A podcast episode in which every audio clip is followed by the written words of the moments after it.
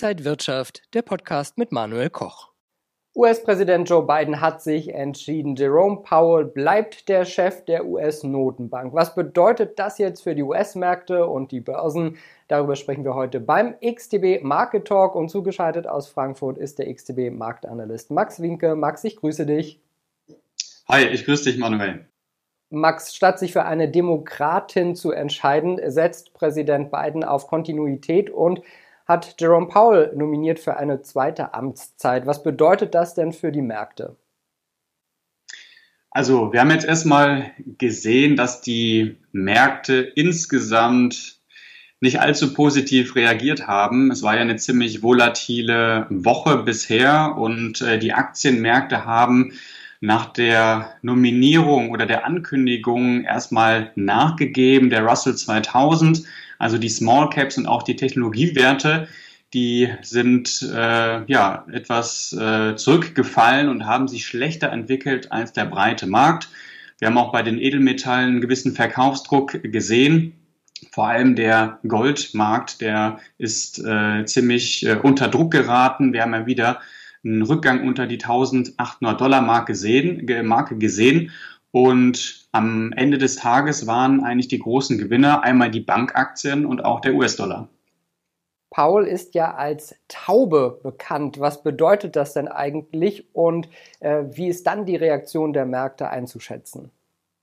Joe Biden hat sich ja für Jerome Powell entschieden, äh, statt die Fed-Gouverneurin Lael Brainard. Und wir wissen, dass Brainard ja etwas dovischer eingestellt ist als ähm, Jerome Powell. Und Jerome Powell ist ja bereits schon im Taubenlager. Also er vertritt eine äh, lockere Geldpolitik.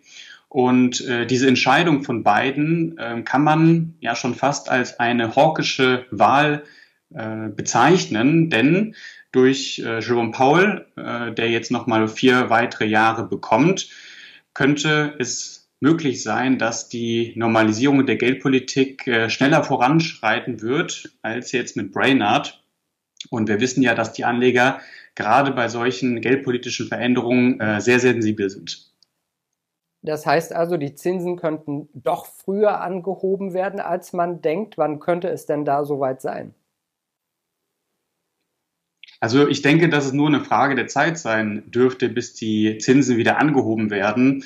Wenn wir mal auf die USA schauen, dann haben wir eine wirklich sehr starke Wirtschaft. Wir haben eine anziehende Inflation und wir haben auch gesehen, dass sich die Lage am Arbeitsmarkt äh, weiter verbessert hat. Und in Kombination mit dieser Ankündigung von äh, ja, Joe Biden zu Jerome Powell äh, hat äh, der Derivate, Zinsderivate-Markt entsprechend reagiert und erreicht, rechnet jetzt mit der ersten Zinsanhebung im nächsten Juni. Und es könnte auch sein, dass wir bis zu drei Zinserhöhungen bekommen könnten. Das wird sich natürlich dann mit der Zeit zeigen, aber wir erwarten äh, oder die Märkte erwarten auch noch, dass äh, wir eine Veränderung bekommen könnten, was äh, das Tempo des Taperings angeht.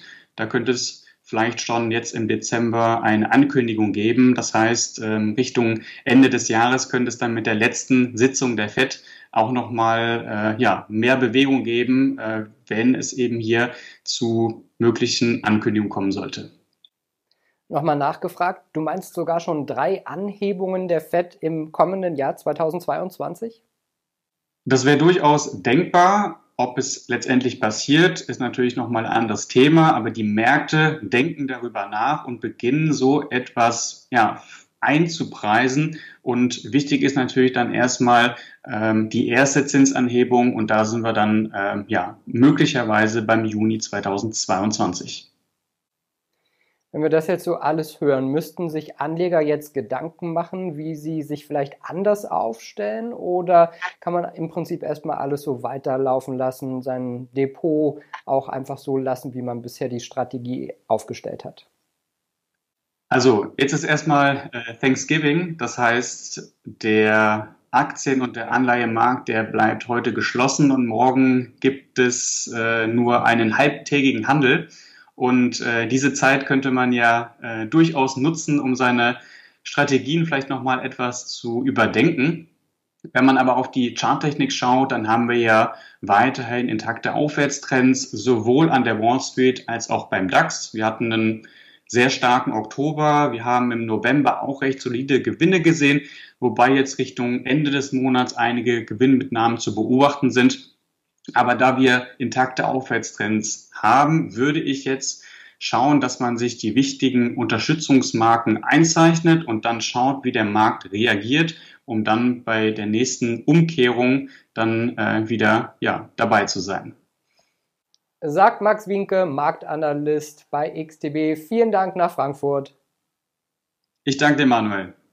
Ja, das war der XTB Market Talk für diese Woche. Vielen Dank, dass Sie wieder mit dabei waren. Mehr Informationen gibt es noch unter xtb.com. Bleiben Sie gesund und munter. Alles Gute. Und wenn euch diese Sendung gefallen hat, dann abonniert gerne den Podcast von Inside Wirtschaft und gebt uns ein Like.